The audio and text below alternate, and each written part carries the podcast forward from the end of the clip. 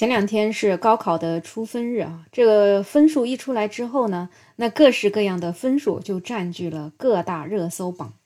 那如果是得高分的这个孩子啊，家庭背景有一些特殊的话，那可能会更加获得大家的关注。特别是比如说家境比较贫寒呢，这父亲是在工地上打工啊之类的。那结果没想到今年啊，这个新闻跟往常有点不太一样啊。这是一位富人家的孩子，他的分数也是特别特别的高。那么这样一个新闻呢，就引起了很多网友的热议。根据上游新闻的报道，在六月二十四号下午的时候，上市公司三达摩他们在他们的官微上面发布了消息，说这家公司的总经理的女儿高考成绩七百一十分，喜获二零二三年福建省物理类的最高分，勇夺了状元。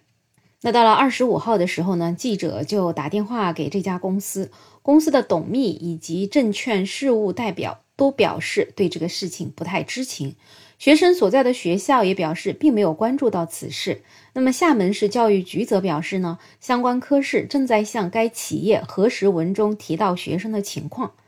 那对于这样一个新闻呢，很多网友可是表示特别的羡慕啊，就说这个成绩那可真是牛，特别物理类的这个分数啊，那这孩子多半也是个天才了。可是呢，在这些羡慕的声音当中呢，也有人对三达摩的这个宣传行为表示不满，因为说教育局规定的不准宣传状元。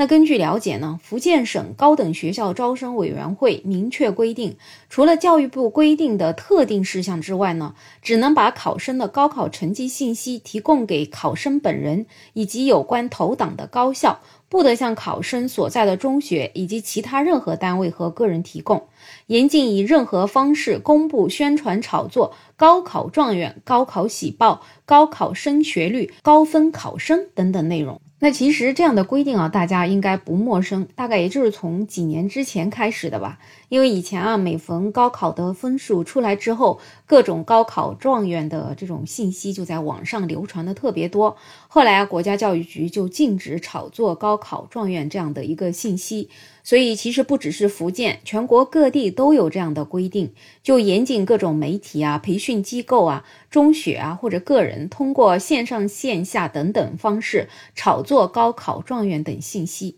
但是对于上市公司的企业公众号，是不是可以宣传高考状元呢？这个还真的是一个值得商榷的事情啊。那我们来看看律师是怎么说的。北京嘉维律师事务所的律师赵占领，他跟记者表示，教育部和福建省教育厅的规定明确，要加强对中学啊、教师等相关责任主体的管理，严禁以任何方式公布、宣传、炒作高考状元等等。那么，这个规定针对的对象呢，是中学老师等责任主体，发文的对象是高校教育管理部门、招生考试机构、中学和老师。也就是说，除了这些主体之外呢，其他的主体并不受约束。所以，其实严格来说，上市公司发文祝贺总经理的孩子获得高考状元，并不违反教育部和福建省教育厅的规定。那这位律师还说，上市公司的高管子女获得高考状元，显然不属于上市公司应当依法披露的事项。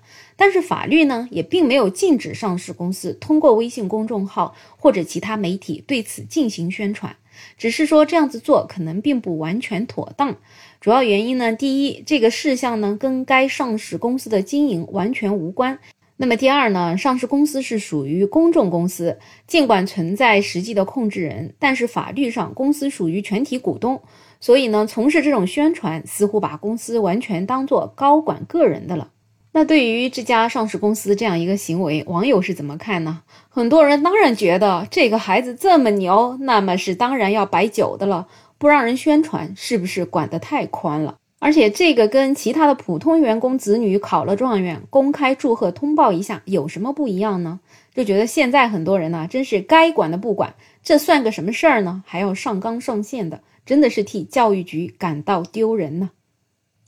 而且这种行为在各种小区里不也挺多见的吗？就像我们小区啊，之前有孩子考上了九八五二幺幺，我们小区的电子屏上面可也是显示祝贺几几几的业主家的孩子考上了什么样的学校呢？其实这样的宣传，我觉得挺符合人性的。所以呢，对于这家公司的这个行为啊，我个人也是觉得挺理解的，而且啊也挺羡慕的。你说为什么这个孩子他家里这么有钱，他还这么努力呢？还真挺让人钦佩的。